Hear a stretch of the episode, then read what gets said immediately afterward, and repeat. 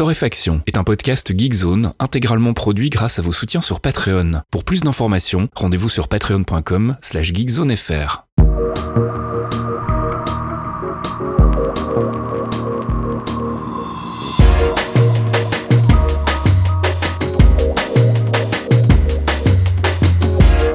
Bonjour Geekzone et bienvenue dans ce 177e épisode de Torréfaction. On se retrouve comme toutes les semaines le jeudi soir pour les abonnés Patreon, le vendredi matin pour les autres avec notre petite sélection de l'actu, sélection gaming, app, culture, tech que je réalise avec mon ami Caféine. Bonjour Caféine. Hello, bonjour monsieur. Je le fais de plus en plus en chantant en fait cette intro. Je me rends compte que comme elle est un peu lancinante et que je la connais par cœur. Ah, bah oui, mais en même temps 177 épisodes, j'ai envie Quand de même, te dire. quand euh, même.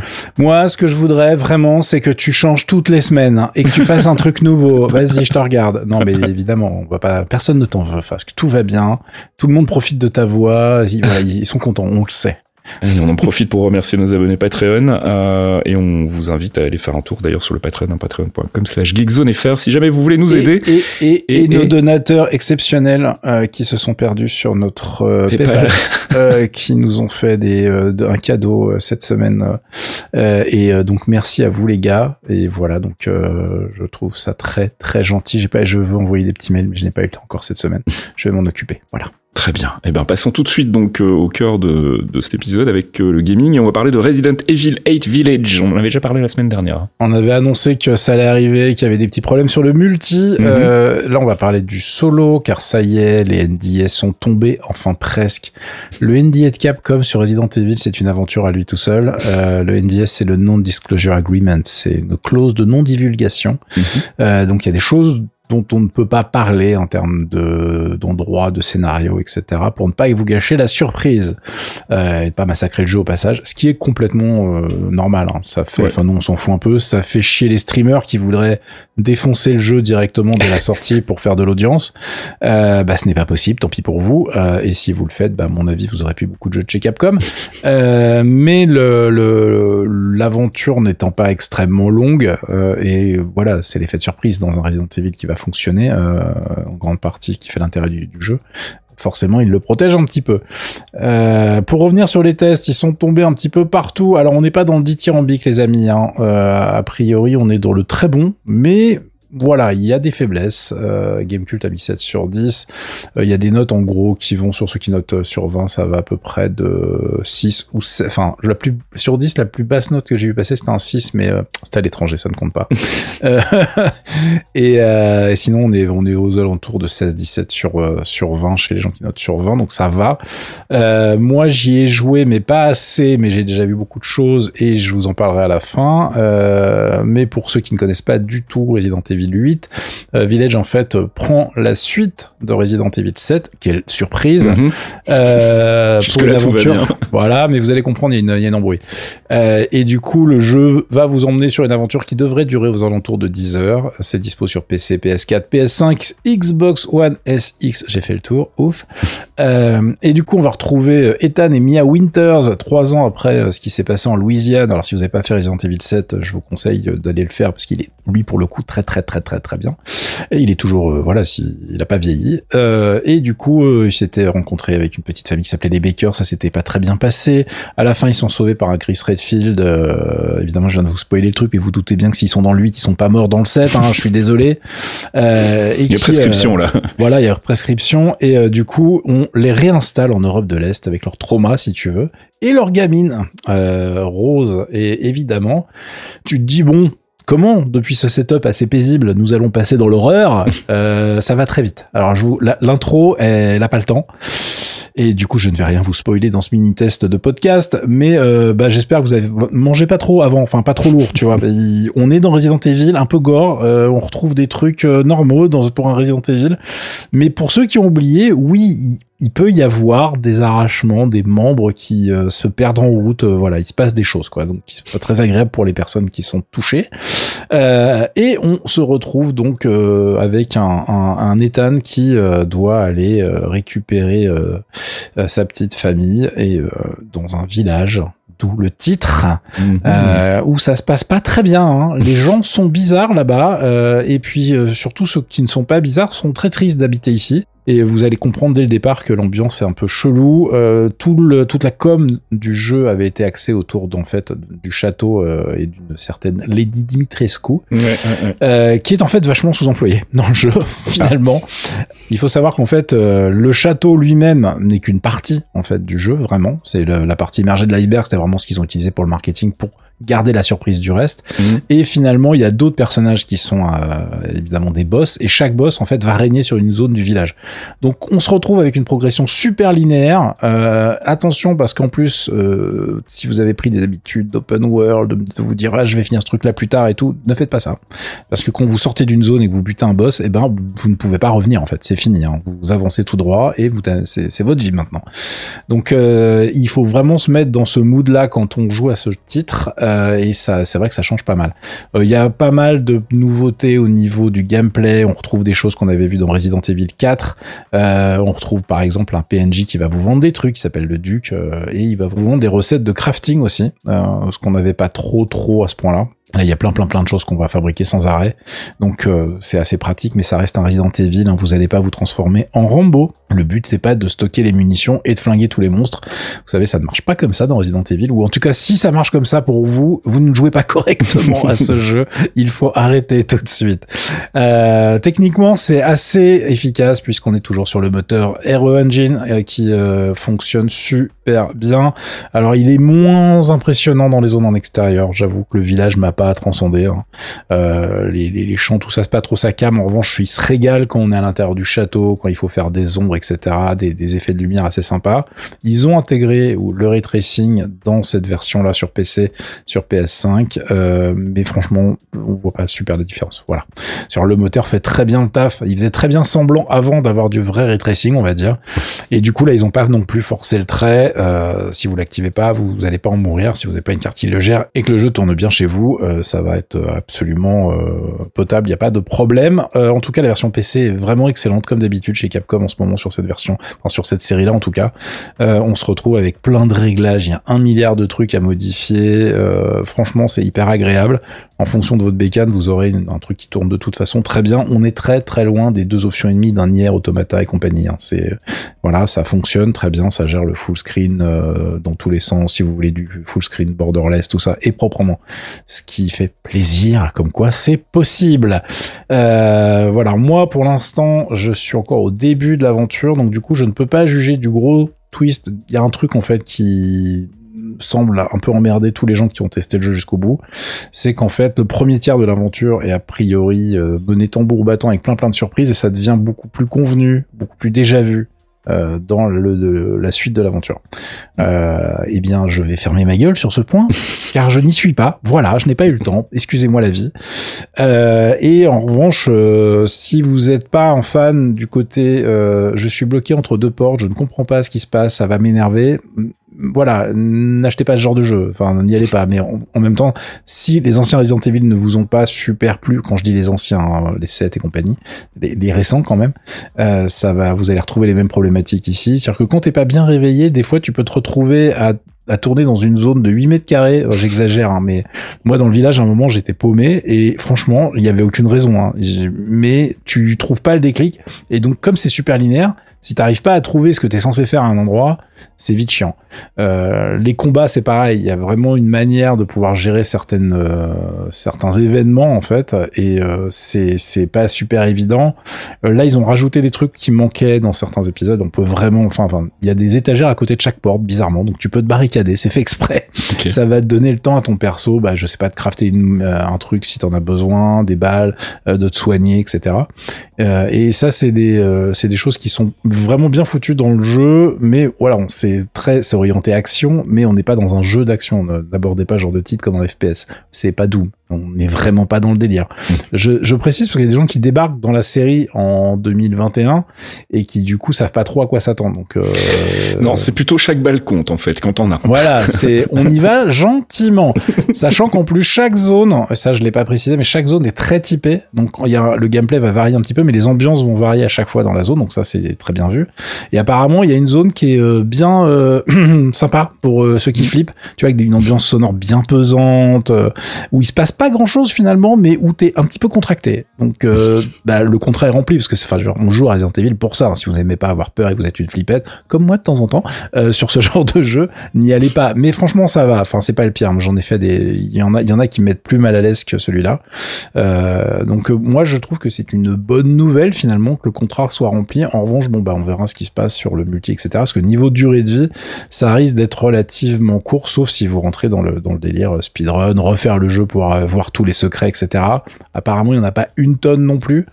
Donc euh, on est quand même sur un, produit propre, bien ficelé, mais relativement, euh, j'allais dire convenu, mais c'est trop négatif pour ce que je veux dire, mais classique quoi. Classique. Mais je mm. pense qu'effectivement le 7 sur 10 euh, de, de Game Cult a l'air très très bien justifié. j'ai hâte de pouvoir le terminer ce week-end, mais j'ai pas eu le temps avant le test toutes mes excuses. Et puis moi, je voulais vous parler d'un drame euh, dont on ne parle pas assez, en fait, celui qui concerne les gens qui ont acheté les nouveaux écrans 34 euh, pouces euh, alors qu'ils avaient un 1080p avant et qui ne peuvent plus jouer au jeu parce qu'il n'y a pas de carte graphique. je sais pas, je pense à un Belge notamment qui est un peu dans la situation depuis quelques mois. Je ne vois pas de quoi tu parles. et donc, bah, j'ai vu passer ça sur le fil Twitter de notre ami Pipo Mantis et comme je disais dans la petite news que j'ai faite sur Geekzone, j'ai doublement honte parce que je connaissais pas le monsieur en fait, qui s'appelle donc Bart euh, et il se trouve qu'apparemment c'est quand même un monsieur assez important dans l'histoire des jeux en flash, euh, un monsieur qui a fait euh, pas mal de titres qui ont eu du succès, qui est toujours révéré d'ailleurs aujourd'hui. Et en plus il est belge, donc voilà double double erreur de ma part. Donc je voulais vous parler très vite de The Bart Bonte Collection qui est sorti sur Steam et sur Itch.io. c'est une collection en fait de 28 jeux flash, donc vous attendez pas non plus à des choses absolument mmh, révolutionnaires en mmh, termes de ray tracing. Mais voilà, pour ceux qui veulent tuer un peu le temps, il y a 28 jeux qui sont manifestement des jeux de qualité. Alors je les ai pas tous essayés, mais il y a quelques classiques quand même.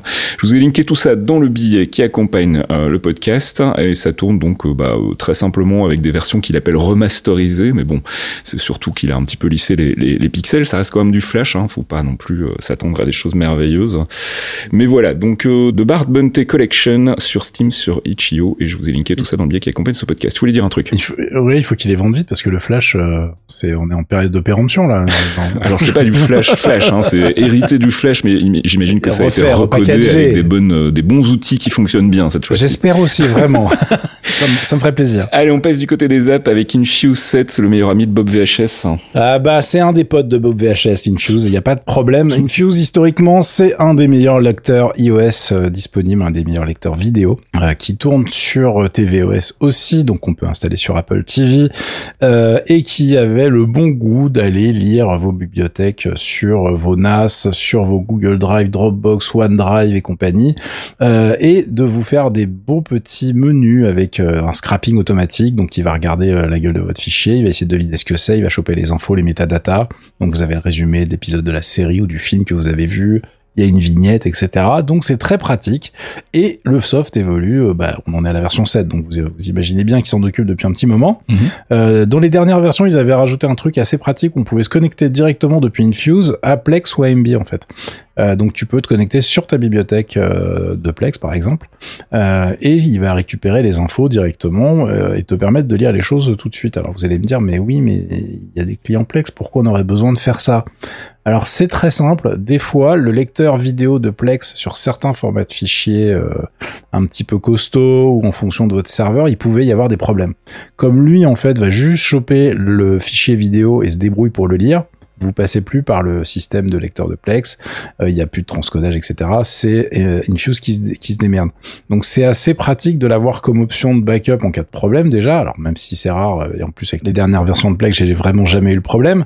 Mais si vous êtes comme moi et que vous aimez bien avoir quelques répertoires temporaires ou avec des trucs que Plex serait incapable de classer ou que vous ne voulez pas classer tout bêtement parce que vous voulez pas pourrir votre bibliothèque, vous savez que ça va dégager direct. Genre vous venez de récupérer Mortal Kombat, vous vous dites à quoi bon?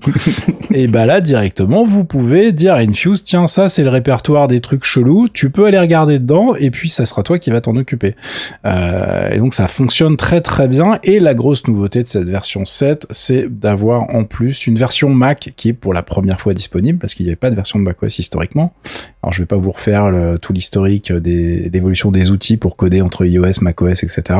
Mais il y a des ponts possibles maintenant pour se faciliter la vie, ils en ont profité, et du coup ce lecteur, en fait, ils ont, ils ont vraiment bien fait le taf parce qu'il est très bien adapté, donc euh, ça part pas du principe que vous allez avoir forcément un trackpad, on n'est pas dans, dans l'interface euh, qui sent la, touch interface euh, mal mhm. adaptée, tu vois. Ça fonctionne très bien, le lecteur fonctionne super bien, on a un scrubbing nickel comme on peut avoir avec Ina et compagnie, mais là par exemple avec un truc tout bête, mais tu as la miniature directement sur la timeline où que tu sois, mhm. ce qui est pas toujours le cas en fait dans les lecteurs que je peux voir en, en open source justement. Donc ça c'est quand même super pratique pour trouver une, une, séquence sur un film ou une série.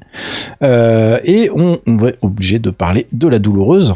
Infuse est gratuit, mais mais il y a un abonnement pro qui est dispo. Euh, alors attention, le tarif c'est 1 euro par mois pour, avec une semaine gratuite ou 10 balles par an. Ça va. Alors c'est 9,99. Hein, je... euh, et il y a une licence facturée à vie pour ceux qui sont euh, vraiment hermétiques à l'abonnement qui est à 80 balles. Euh, l'avantage de la version Pro, c'est que vous avez droit à plus de formats, ça va gérer, la 4K HDR, ça va gérer AirPlay, le Google Cast, enfin ça va permettre de balancer aussi du Dolby euh, Digital Plus AC3, E, AC3 et du DTS HD. Donc en fait, vous avez tous les décodeurs qui sont intégrés et tout passe. Alors ensuite, je suis obligé de temporiser cette euh, problématique de prix en vous disant et en vous avouant qu'il y a quand même souvent des promos ou des passerelles. Par exemple, si vous avez acheté une version un jour dans votre vie et que vous voulez upgrader et des fois vous avez des options un peu planquées. Donc euh, fouillez un petit peu. Euh, moi je sais que je paye deux ou trois balles par an tu vois. Mhm. Donc euh, franchement, ça va pour un lecteur de, qui me sauve la vie régulièrement et c'est pratique, tu vois. Franchement, je, je, suis très très fan de cette application. Ça marche très bien. Il y a un truc qui est chiant en revanche, c'est qu'effectivement, autant la version pro a sa gestion des métadatas et permet de synchroniser tout ça via une librairie euh, iCloud. Euh, ça vous synchronise les épisodes déjà vus, les points de lecture, etc. Exactement comme un Plex si vous avez l'habitude. bah, je trouve qu'en fait, la synchro entre les différents devices, elle est pas assez rapide tout bêtement. C'est-à-dire que quand tu as un truc qui a été scanné et tout est propre sur ton iPad, si tu as besoin de mettre un truc sur ton iPhone ou sur ton, sur ton Apple TV et que tu pas lancé l'application depuis un moment, le temps que ça se remette à jour, etc., c'est un petit peu chiant. C'est-à-dire que c'est ah, pas comme si tu avais un serveur toujours à jour, complexe, qui va juste se connecter encore comme un client et qui va dire, mhm. bon bah voilà, l'état de l'art c'est ça, point barre. Il reload la page et tout est à jour. Là, il y a quand même une phase de synchro, euh, du coup, faut qu'il récupère les datas et c'est quand même moins transparent et moins agréable. Donc voilà. En revanche, si vous n'avez pas de Plex, que vous aimez pas Kodi et compagnie, machin, et que vous êtes dans l'environnement Apple, c'est un excellent produit qui vous permet de tout faire, en fait, en vous passant du reste. Donc ça marche très bien. Si vous ne connaissiez pas, c'est réparé. Infuse 7 donc et puis tu voulais nous parler d'Entertainment Space de Google. Oui, c'est une petite annonce toujours pour rire. Hein. Tu sais, quand Google nous parle de tablettes Android, euh, il faut savoir s'amuser un petit peu. Donc c'est une annonce de nos amis de chez Google effectivement qui en fait avec Entertainment Space euh, bah, veulent essayer de remettre un peu les tablettes Android euh, sur, j'allais dire sur le devant de la scène, mais en fait ce sont sur le marché, ouais, c'est ça. voilà, ils sont les mecs, ça fait 5 ans qu'ils ont rien fait pour les tablettes Android, mais rien. Et là d'un coup ils font genre ah merde putain il y a ce truc là et peut-être qu'on peut en vendre mais c'est trop fou. Euh, en fait, ce qui se passe, c'est que les tablettes Android cette année se sont vendues malgré Google qui ne fait rien. Euh, bah, le Covid, en fait, a fait un meilleur marketing que euh, notre ami américain. Donc, du coup, on se retrouve avec 30% d'usage de tablettes Android en plus sur, sur l'année, en fait. Euh, bah, les mecs ont vu les stats et ils se sont fait, mais on pourrait gagner de l'argent avec ça. bah, qu'est-ce que, bah, bah, alors Bob, qu'est-ce qui se passe? Donc ils ont fait un truc qui est à l'opposé de ce que fait Apple avec l'iPad, qui est vraiment généralement proposé, même dans sa version non pro, comme un outil qui peut te servir à faire des choses et pas juste à consommer du média. Mhm. Euh, là, ils ont pris la solution de facilité, faut pas déconner non plus. Hein. Donc en fait, ils ont fait un espèce de, oh, comme le nom l'indique, un entertainment space. En fait, c'est une page d'accueil qui va vous rappeler assez fortement Google TV, euh, qui va regrouper bah, tout ce que vous avez en vidéo, euh, service de streaming, les jeux, les bouquins etc., pour vous aider à consommer des stuffs. Euh, il y a un excellent papier euh, de Ars Technica que je vous ai linké dans le billet qui accompagne le podcast, mais qui est excellent aussi parce que euh, il revient sur le bordel qu'a fait Google avec les tablettes Android depuis 5 ans.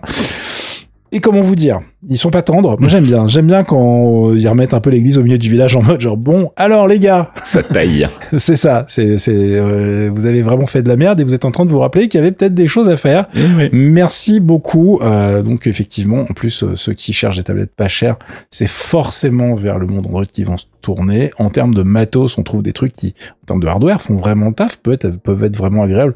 Bah, justement pour consommer des médias sans se prendre la tête. Mm. Euh, mais mais bah derrière il y a les applications sont jamais euh, upgradés pour les tablettes, etc. C'est le bordel. Et le, le, salut des tablettes Android viendra peut-être justement des nouveaux téléphones qui se déplient, tu sais, tous les phones Mhm. et compagnie, parce que bah, t'es bien obligé de gérer des écrans larges avec ces trucs-là. Donc euh, peut-être que ça, euh, ça va, comme on dit déjà, ça va trinkle, ça va euh, ruisseler. Ça va ruisseler, oui. ça va ruisseler vers les tablettes euh, et on, on ne sait pas peut-être que ça sera intéressant à terme en tout cas pour le moment acheter des iPads voilà Et puis on termine cette section app. Tu voulais nous parler d'un papier de Next Impact sur quoi, un comparatif entre Mozilla et Proton au niveau du VPN. Exactement, on avait parlé de Mozilla VPN la semaine dernière, ou il y a 15 jours, j'ai un doute, pour dire que Mozilla venait de nous sortir ça et que c'était une excellente nouvelle.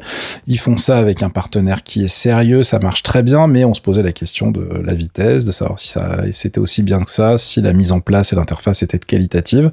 Euh, Next Impact euh, fait un excellent papier sur le sujet. Alors je l'ai linké, oui je sais, c'est un truc sur abonnement, mais Next Impact fait partie genre des trois médias français qui méritent un peu vos sous. Euh, du coup, c'est un bon papier. Je vais quand même vous résumer le plot twist de la fin. Il y en a pas. Ils font du bon boulot. Euh, vous pouvez y aller. Et surtout, il y a un mois gratuit remboursé très facilement. Donc, si vous voulez regarder ce que ça donne, c'est très très simple de vous inscrire et de vous faire rembourser si vous n'êtes pas content. Euh, D'ailleurs, chez Proton, ça a pas l'air d'être beaucoup plus compliqué. Mais en gros, l'idée, c'est que Proton va mon... enfin moins vite et euh, plus complet sur certains aspects, mais aussi plus complexe à mettre en place. Mozilla, en fait, a fait un très bon boulot pour que le produit reste simple d'accès, mais très efficace. Et donc, du coup, c'est une très bonne nouvelle et je me demande si je vais pas aller leur donner des sous à eux, tu vois. Euh, sachant que je sais qu'il y a des gens chez nous, alors euh, NordVPN, on n'y est pas, c'est très long. J'allais dire, voilà. tu veux pas aller chez NordVPN plutôt Non, non, j'ai un mail, j'ai un mail de NordVPN qui veut nous sponsoriser, mais je crois qu'avec ce que je vais dire, c'est mort. Euh, on, on est plus team. Alors, j'ai ExpressVPN qui, comme son nom l'indique, envoie pas mal de pâtés, mais par contre, je sais pas ce que ça vaut en termes de, de qualité, euh, en termes de facilité d'usage, etc. Je l'ai jamais testé. Euh, mais nous avons des modérateurs qui sont chez eux, tu vois, donc euh, je pense que ça devrait Euh, mais du coup, le Mozilla, c'est une très bonne nouvelle et c'est une bonne alternative. Et puis moi, ça me fait plaisir de donner de la thune à Mozilla. Ça arrive pas très souvent. Et euh, voilà, on n'arrête pas de dire du bien de Firefox depuis des années, mais on sait tous que financièrement, c'est pas la fête. Donc, euh, s'ils peuvent gagner un peu de thune avec ça, ça me paraît très bien. Allez, on passe du côté de la culture et euh, tu voulais qu'on fasse un petit rappel des annonces Marvel Mais Studios. oui, tu l'avais pas mis dans la conduite. Bah J'étais très triste. euh, Je me suis dit, on en parlera dans les clairvoyants, peut-être pas en Oui, mais, euh, mais voilà, mais moi je suis pas dans les clairvoyants et je veux savoir ce qui se passe. Donc qu'est-ce qui se passe avec Marvel Fast Kill Alors deux choses. D'abord, d'un côté, il y a eu une bande-annonce collective avec des annonces essentiellement de dates euh, et aussi deux titres côté cinéma. Euh, Yes. Alors je fais un petit récap très vite hein, puisque donc ils ont un peu euh, réajusté leur euh, calendrier en fonction de la, pandémie. Euh, on imagine que ça risque encore de bouger, mais bon, pour le moment, ça a l'air d'être relativement fixe au niveau des dates. Euh, confirmation donc de Black Widow le 9 juillet. On rappelle que ça sera à la fois en salle dans certaines salles et aussi en dématérialisé via Disney+. Shang-Chi and the Legend of the Ten Rings, dont on a pu voir une première bande-annonce il y a pas très longtemps, et quant à lui prévu pour le 3 septembre 2021. Un film réalisé par Destin Daniel Cretton et qui sera donc le deuxième film Marvel Studios de cette année. Troisième film, bah, pas beaucoup plus tard d'ailleurs, le 3, le 5 novembre. euh, Ah, ça va enchaîner un peu, 2021. quand même. Ouais, Eternals, donc le film très attendu de Chloé Zhao, euh, avec un, un cast quand même assez incroyable euh, et qui est donc visiblement le gros, la, la grosse cartouche de Marvel pour cette phase 4 et ensuite Spider-Man No Way Home euh, le 17 décembre 2021. Donc ça fait quand même quatre films d'ici la fin de l'année. Je pense qu'on va pas s'emmerder. Ouais, c'est d'habitude on tournait quoi, un, deux max, tu vois? C'était deux, trois films. euh, Ah C'était ouais? plutôt trois sur la fin. Euh, mais là, on est à quatre films. Et alors, il y a aussi les séries télé. Donc, on va y revenir juste après. Euh, côté confirmation de date, euh, Doctor Strange in the Multiverse of Madness, c'est le 25 mars 2022. Thor Love and Thunder, le 6 mai 2022. Black Panther, qui a désormais un titre, ce sera Wakanda Forever, c'est le 8 juillet 2022. Captain Marvel a été rebaptisé en deux Marvels. Alors pourquoi? Bah Parce qu'en fait, il y aura Captain Marvel, il y aura aussi Miss Marvel qui Nice. sera dans le film. Donc ce sera un, un film collectif, on va dire. Ce sera le 11 11 novembre 2022, Ant-Man and the Wasp Quantum Mania euh, le 17 février 2023, Guardians of the Galaxy Volume 3 le 5 mai 2023 et puis tout à la fin de la bande-annonce, on pouvait découvrir effectivement le logo des Fantastic Four, mais on n'a toujours pas plus d'infos. Tout ce qu'on sait, c'est que ce sera réalisé par John Watts qui avait supervisé la franchise Spider-Man chez Marvel Studios. Et donc ça, c'est du côté du ciné. Ils ont pas refait d'annonce côté série télé. Je rappelle qu'on a juste pour le moment une confirmation, euh, c'est celle de Loki euh, qui sort donc le 9 juin sur Disney+. Ça sera le 9 juin au lieu du 11 juin. J'ai très hâte aussi. J'ai hâte. les bandes annonces, sont... tu sais. voilà, c'est ça. Les bandes annonces sont assez euh, assez prometteuses. Mais alors il y a encore plein de séries qui étaient prévues normalement pour cette année. Il y a Walif qui est donc leur série animée qui devait normalement sortir mi 2021, dont on n'a pas de nouvelles. Miss Marvel qui sortirait fin 2021, donc de toute façon avant de Marvel s'il faut introduire le personnage. Il y a Hawkeye aussi qui est toujours en tournage, je crois, et qui devait euh, initialement être diffusé euh, fin 2021. Et puis après, t'as toutes les séries pour 2022, euh, Moon Knight, She-Hulk, Guardians of the Galaxy Holiday Special, Secret Invasion, Ironheart, Armor Wars, la série sur le Wakanda et la série qui a pas de titre encore sur Echo. Oh la vache. On a de quoi faire. Donc j'imagine qu'ils vont pas tarder à sortir aussi un trailer côté télé pour qu'on sache un peu où on, où on va. Mais s'ils s'en tiennent à leur planning initial, on aura donc quatre films et six séries télé cette année. Je trouve ça plutôt pas mal. Je suis assez content. Ouais. J'ai deux questions pièges pour toi. Dis-moi. Euh, The Eternal, euh, si on veut se préparer, parce que c'est quand même une licence qui est très peu connue du grand Mhm. public. Complètement. Euh, du coup, ça, il faut, il faut lire des trucs. Il y a des, il y a des recos. Est-ce que Archeon nous ferait pas un épisode secret Alors, on avait prévu de faire un focus d'ici la sortie du film, donc j'imagine qu'on aura des recommandations de lecture Ah, à faire concernant les. Eternals, parce qu'effectivement, alors en plus ça a été euh, relancé de manière très opportuniste côté comics euh, il y a pas très très longtemps, si je dis pas de bêtises, je crois Mmh. qu'Archeon justement est plongé dedans en ce moment, donc il pourrait nous en dire un peu plus. Très bien. Et euh, l'autre truc, c'est euh, notre ami Wakanda. Comment ils font euh, Parce qu'on a perdu notre héros. Écoute, on ne sait pas. Euh, on sait ce qu'ils ne vont pas faire. Euh, ils vont pas recaster le personnage et ils ne vont pas faire de Chadwick Boseman en CGI. Donc ça, c'est sûr et certain. Euh, a priori, il y a une première version du scénario qui a été terminée par Ryan Coogler. Euh, et pour les acteurs qui ont pu le lire, ils ont l'air de tous dire que ouais, il a trouvé une astuce pour continuer l'histoire en rendant hommage à Chadwick, à Chadwick Boseman et sans non Ah, plus le focus sur sur Wakanda. Donc Bah, je suis curieux de voir comment en ils vont tourner en même ça temps, parce le mec est qu'effectivement, c'est bon. pas facile. Ouais, c'est pas facile, mais le mec est bon, donc euh, j'ai- j'ai j'ai- j'ai bon espoir. Bon, ok, très bien. J'arrête j'arrête avec mes questions reloues. La, la vraie question que moi je me pose, c'est euh, on a donc un Black Panther Wakanda Forever en film et on va avoir aussi une série Wakanda, donc je me demande un peu comment ils vont dispatcher tout ça au niveau de l'intrigue. On verra. En tout cas, voilà. Je Donc ça c'était le, ouais, pareil. Moi je donnais, donnais. Euh, donc ça c'était toutes les annonces Marvel Studios. On attend effectivement donc des confirmations côté télé. Et puis je voulais vous parler d'une série télé. Alors c'est une série télé qui a commencé à un petit moment déjà, mais euh, pour une fois j'ai attendu avant de mettre Ah. quelques épisodes Ah, pour vous en bien. Parce que j'étais pas vraiment convaincu au début, en fait, pour être tout à fait honnête. Alors, ça s'appelle Debris, faut le prononcer à l'américaine. Euh, c'est une série NBC de science-fiction qui est euh, supervisée par un monsieur qui s'appelle J.H. Wyman, qu'on connaît surtout pour Fringe, mais aussi pour Almost Human. Ah. Alors il y a 12 épisodes qui sont prévus, il y en a 10 qui sont sortis, j'ai pu voir donc les 10 premiers euh, et donc comme je vous disais, je vous en parle comme un nom parce que au départ, j'étais pas ultra convaincu. Alors c'est pas la série du siècle, mais le prémisse est plutôt sympa et l'exécution est assez intéressante aussi. Le pitch en gros, c'est des débris d'un vaisseau spatial euh, qui s'échoue sur la planète un peu partout dans le monde. On sait pas trop pourquoi, c'est jamais vraiment expliqué, en tout cas pas encore là où j'en suis euh, pour le moment. Euh, et chacun de ces, ces, ces débris, en fait, euh, a ils ont des propriétés un peu particulières. Donc ça donne une bonne excuse pour avoir une espèce de show qui est un peu procédural, où tu as un épisode, un débris quelque part qui fait des trucs un peu chelous. Euh. Et c'est des trucs qui touchent un peu à la physique quantique, à la cosmologie, aux di- dimensions parallèles. Enfin, ça va vraiment assez Euh, et donc il y a un groupe, euh, une espèce de task force en fait qui a été monté euh, euh, un peu partout dans le monde pour aller récupérer justement ces débris avant que les gens tombent dessus parce que bah, je, vous- je vous spoil rien c'est dans l'épisode c'est dans les premières euh, les premières minutes du premier épisode mais il y a une une scène où on voit une nana dans une chambre dans une dans un hôtel une femme de chambre en fait qui euh, voit un de ces débris par terre et qui au moment de le toucher en fait perd complètement euh, de sa consistance et donc traverse en fait euh, tous les plafonds euh, de l'hôtel et euh, s'échoue en bas lamentablement euh, sur le sol et donc meurt évidemment. Donc c'est un peu ok d'accord on va peut-être protéger les gens et c'est pour ça qu'ils ont monté cette task force. On retrouve donc deux agents. Il y en a un qui, qui est à la CIA, qui est Brian Beneventi, qui est incarné par Jonathan Tucker, et Finola Jones, qui elle est du côté du MI6 et qui est incarné par Ryan Steele. Donc comme je le disais, hein, il y a un côté les débris ont des propriétés mystérieuses, donc on peut avoir un côté procédural, mais quand même avec un fil rouge derrière. je pense que le fil rouge, bah, pour le moment, il n'a pas été très très fortement exploité. Je pense qu'il se réserve ça pour les deux derniers épisodes. Donc voilà, je pense que si vous aimez les, trucs de science-fiction, si, si vous cherchez pas non plus à voir la série du siècle, je pense que c'est un, un, c'est une bonne série, c'est un, bon truc à mettre dans votre Bob VHS, enfin commander chez Bob VHS. Euh, je l'ai pas trouvé dans Just Watch parce que j'ai regardé quand même pour être sûr. Donc du coup, je sais pas du tout de quelle manière ça va être disponible en France côté légal. Donc euh, voilà, en attendant Bob VHS. Et puis sinon, je termine cette section culture juste en vous rappelant que The Never, c'est vraiment très très bien. On était à l'épisode 4 là et c'est vraiment très très Voilà, mais j'en ai déjà parlé donc je vais pas la refaire. Écoutez les anciens podcasts. Voilà, The Nevers, donc la nouvelle série de Joss Whedon, mais il faut pas dire que c'est Joss Whedon.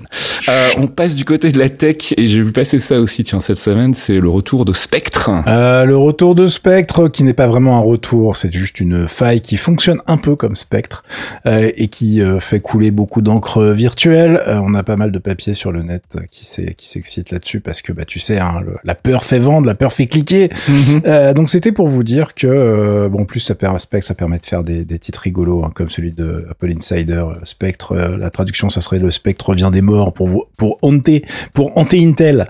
Tu vois voilà hein, jeu de mots sur Spectre vous l'avez tous merci beaucoup les gars euh, et bah c'est aussi chiant en fait à exploiter que les anciens Spectre et compagnie voire beaucoup plus chiant. Je rappelle que ce sont des hacks basés sur des choses extrêmement complexes qui se passent au niveau de votre microprocesseur quand il essaye de prédire l'avenir et quelles instructions il va avoir besoin d'utiliser. Euh, évidemment, je, je vulgarise que les professionnels ne me lancent pas de cailloux. Merci beaucoup. euh, je vous ai linké un papier d'Apple Insider parce que c'est celui que j'avais euh, et qui a pas mal de petites mises à jour, mais il y a des choses beaucoup plus complètes et beaucoup plus complexes à comprendre qui sont sur le net. Eux-mêmes linkent énormément de sources dans ce papier. C'est pour ça que j'ai préféré mettre celui-là. Euh, moi, ce que je voulais juste vous dire, euh, bah, c'est qu'on s'en fout en fait. Parce que c'est vraiment un truc extrêmement compliqué à mettre en œuvre. Euh, il faut être sur la bécane. Vous n'avez pas de risque, vous, simple mortel, à être vraiment, vraiment embêté là-dessus. évidemment, les mecs qui bossent avec des grandes agences de contre-espionnage et sur des choses expérimentales, voilà, eux, ils vont faire attention peut-être. Et encore, on ne sait pas. J'ai vu tout moi chez les professionnels, mais euh, franchement, ne vous ne vous paniquez pas là-dessus. En revanche, euh, pensez plutôt à mettre à jour vos devices iOS avec la dernière mise à jour qui est sortie cette semaine. Car oui, là par contre, il y avait des patchs, il y avait des, petits problèmes zéro day sur euh, ce qui permet d'afficher nos pages web dans tous les produits iOS et avec enfin avec le WebKit en fait, donc même sur macOS, puisque tout le monde a été patché, y compris sur les vieilles versions de macOS. Ils ont patché Safari. Euh, donc voilà, ça c'est voilà, ça c'est des trucs à faire, il faut le faire, lancer les updates, tout le blabla autour de Spectre, on s'en fout. Voilà, tout va bien. Très bien. Et puis du côté de Qualcomm, il y a des failles aussi. Voilà, là on s'en fout moins, mais alors c'est la, voilà, c'est la, tu vois, j'ai envie de dire, je trouvais que ça s'enchaînait pas trop mal. Euh, Qualcomm aussi a des petits soucis de failles. Là c'est plus chiant parce que ça touche quand même à peu près 31% des devices Android de la planète. Ah chouette. Euh, alors ah, c'est une faille, c'est pareil, elle est pas hyper hyper hyper grave tout le temps, mais elle, elle peut vraiment être exploitée de manière un petit peu pénible. Euh, je vous ai linké un papier d'Ars Technica qui vous explique ça très bien. En gros, c'est pas en plus sur un sur un chip, euh, enfin c'est pas sur le CPU directement, sur c'est sur un autre chip qui est utilisé dans donc 31% des téléphones de la planète. Et en gros, le hack peut aller se mettre directement dans la partie modem du téléphone et aller euh, intercepter des informations. Donc là, c'est un peu plus chiant. Euh, en plus, bah, Android c'est un peu l'open bar, on peut faire valider des applications assez facilement chez Monsieur Google. Enfin, tu me diras chez Monsieur Apple aussi, mais euh, l'OS un peu plus euh, sécurisé. Euh, et du coup, on peut effectivement avoir des problèmes à ce niveau-là. Je vous conseille de lire le papier et puis bah, derrière, il faudra attendre puisque les mises à jour et les différents patchs disponibles, ça va pas être tout de suite, tout de suite. C'est toujours le problème avec Android. Ça. Voilà, parce que autant Apple, ils patchent dans la semaine quand le truc est arrivé, ils ont été prévenus avant évidemment, hein, ça n'a pas été fait dans la semaine, mais ça va vite. En revanche, là, ça risque d'être un petit peu longuet, surtout que Android euh, au niveau, enfin au niveau de Google, ça sera poussé que dans le patch de juin. Donc euh, on a un petit peu de temps et puis bah, les différents constructeurs prendront peut-être euh, des mesures, mais pour l'instant rien n'est moins sûr. On connaît leur vélocité, hein, puis alors en plus si vous avez un constructeur tiers pas véloce plus un téléphone qui est lié à un opérateur qui pousse lui-même ses propres mises à jour, euh, salut euh, CFR de mon téléphone pro que je déteste, bah voilà ça met 1000 ans en fait pour avoir une pour avoir une update, c'est un petit peu pénible. Donc voilà, c'est pareil, hein, il n'y a pas de quoi paniquer, mais comme ça vous êtes au courant. hein. Il y en a eu pour tout le monde sur les hacks là, on peut passer à autre chose. Et ben on va passer au calendrier des annonces AMD alors. Voilà, qui a juste fait un teaser de trailer pour Aussi. exact. Tout le monde s'y met là. Tout le monde s'y met euh, pour annoncer que les premières, les prochaines grosses annonces, ça sera le 1er juin. Ça va concerner les CPU et les GPU. Il y aura du Zen 4, il y aura du RDNA 3. Euh, on nous annonce déjà trois fois les perfs des plus grosses cartes euh, graphiques actuelles de chez Monsieur AMD. Mais en fait, on a oublié si elles étaient performantes ou pas parce que, bah, comme chez Nvidia, il y en a pas. Hein, voilà. Donc, donc globalement, euh, peut-être qu'elles vont vite, mais on n'en sait rien. On a, nous, on est toujours sur des brouettes s'il faut. hein. Donc euh, voilà, en tout cas, ça continue d'a- d'a- d'avancer niveau tech. Après, niveau fabrication, c'est une autre paire de manches que je ne vais pas encore détailler car c'est prévu maintenant. bah oui, puisqu'on c'est l'heure de la météo des semi-conducteurs. on ne s'arrête jamais, mon ami.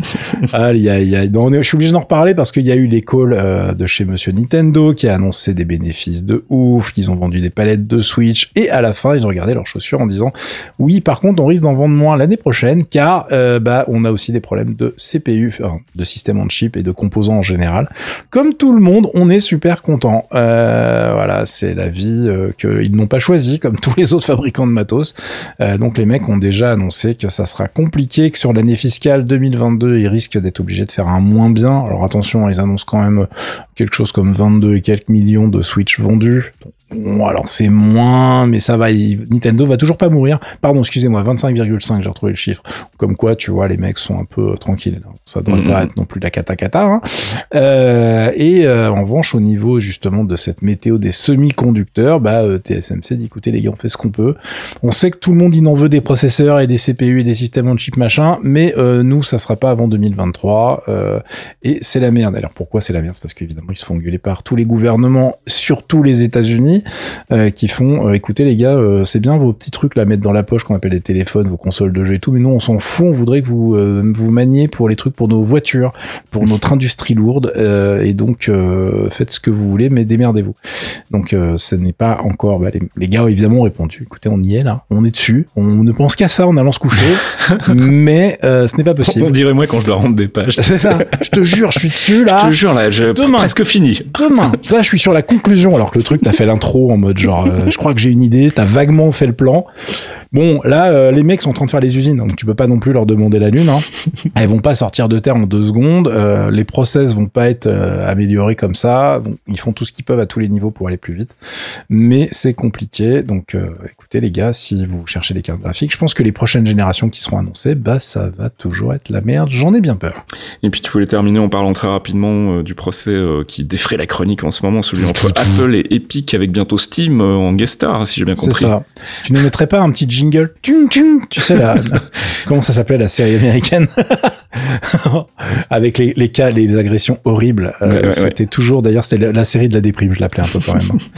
Euh, si vous ne connaissez pas, on vous trouvera. Dites-le dans les commentaires, ça vous occupera. Aidez-nous. Aidez-nous. Euh, mais quand on dit tout, tout, généralement tout le monde trouve. Euh, donc là, c'est euh, juste pour vous annoncer qu'on fera le bilan à la fin. Sauf que quand il y aura des trucs croustillants, peut-être qu'on en parlera. Euh, gros- grosso modo, le procès Apple versus Epic, on va pas y revenir. On en avait déjà parlé plein de fois dans le podcast. Mais c'est Epic qui veut faire plier Apple pour que justement la seule porte d'entrée sur l'univers, euh, l'écosystème Apple ne soit pas l'Apple Store et qu'ils puissent faire leur dollar en direct tranquillement. Euh, donc évidemment, dans l'histoire, euh, franchement, je n'ai pas de préféré. Tout le monde est là pour gagner de l'argent. Mhm. Et il y a une grosse, grosse dose de mauvaise foi chez tout le monde, mais Epic se pose là quand même. Hein. Euh, du coup, euh, là, on a eu des trucs rigolos quand même, c'est pour ça que je voulais en parler. Euh, outre pour vous dire qu'effectivement, on fera le bilan à la fin quand il y aura des choses un peu intéressantes et qu'il y aura certainement un appel dans un sens ou dans l'autre. Oui, et ça, va durer mille ans.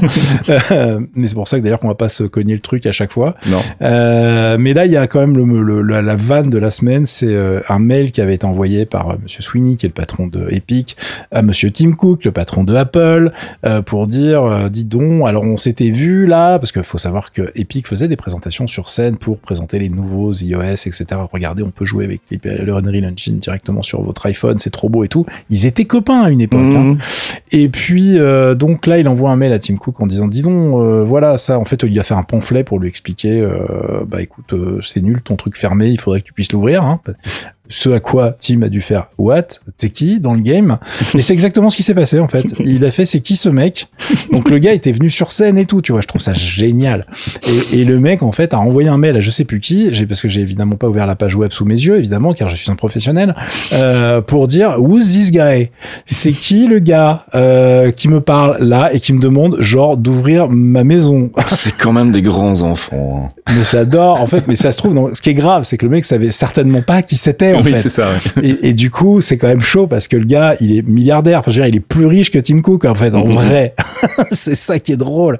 Et là, le mec, euh, il se fait, euh, mais ghoster, euh, genre comme une vieille ex que tu veux jamais revoir et qui fait genre, mais euh, non. Mais alors, non, non, non, non, non. Euh, lui, je veux pas lui parler. Puis en plus, il me demande des trucs. euh, franchement, c'est désagréable. On n'est pas loin du euh, Who's This New Number, c'est ça. C'est ça, exactement. Donc je suis, euh, bah, je pense que là, si ça continue, ça va être hyper drôle. Alors attention, il faut savoir qu'en plus, il y a évidemment euh, dans ce genre de procès plein de données qui sortent.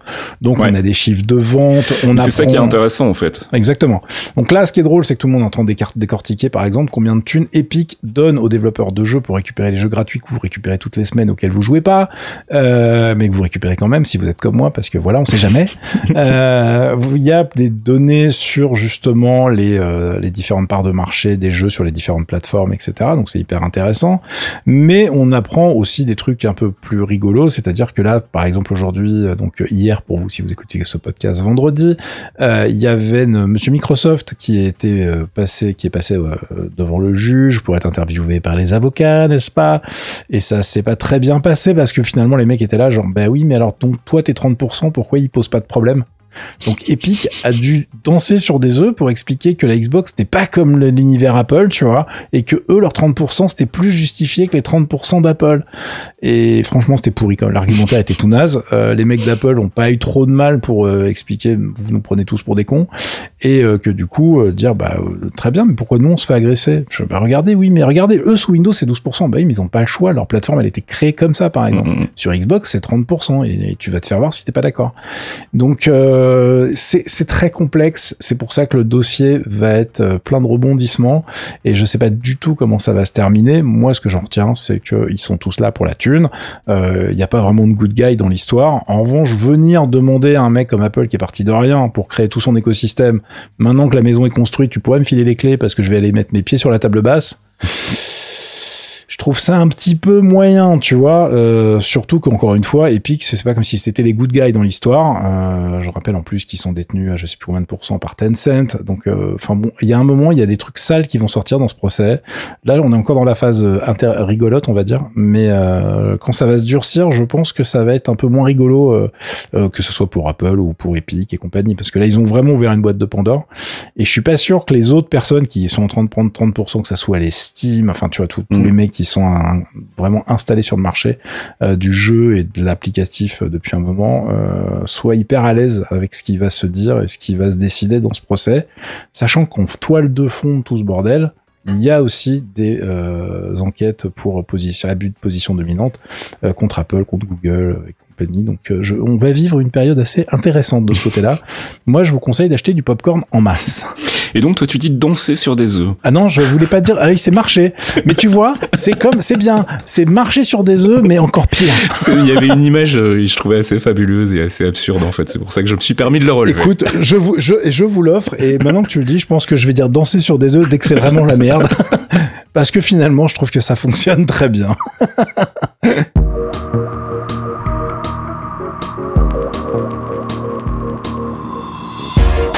Et c'est la fin de ce 177e épisode de Torréfaction. On se retrouve si tout va bien la semaine prochaine pour une nouvelle sélection de l'actu. D'ici là, passez un bon week-end. N'oubliez pas de passer aussi sur le Patreon, patreon.com slash geekzonefr. Je me rends compte que je dis une fois Patreon, une fois Patreon. Je sais jamais sur quel pied danser. C'est quand t'es plus dans le, tu vois, tu danses sur des œufs toi aussi avec la prononciation.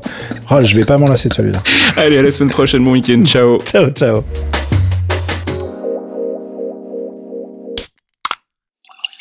un podcast signé Faskill.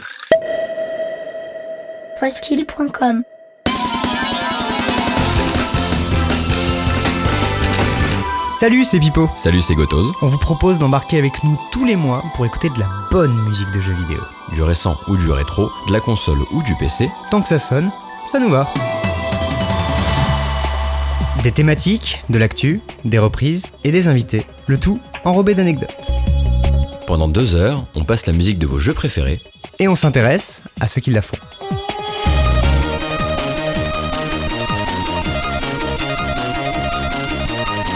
Les démons du midi, c'est tous les derniers mercredis du mois sur geekzone.fr.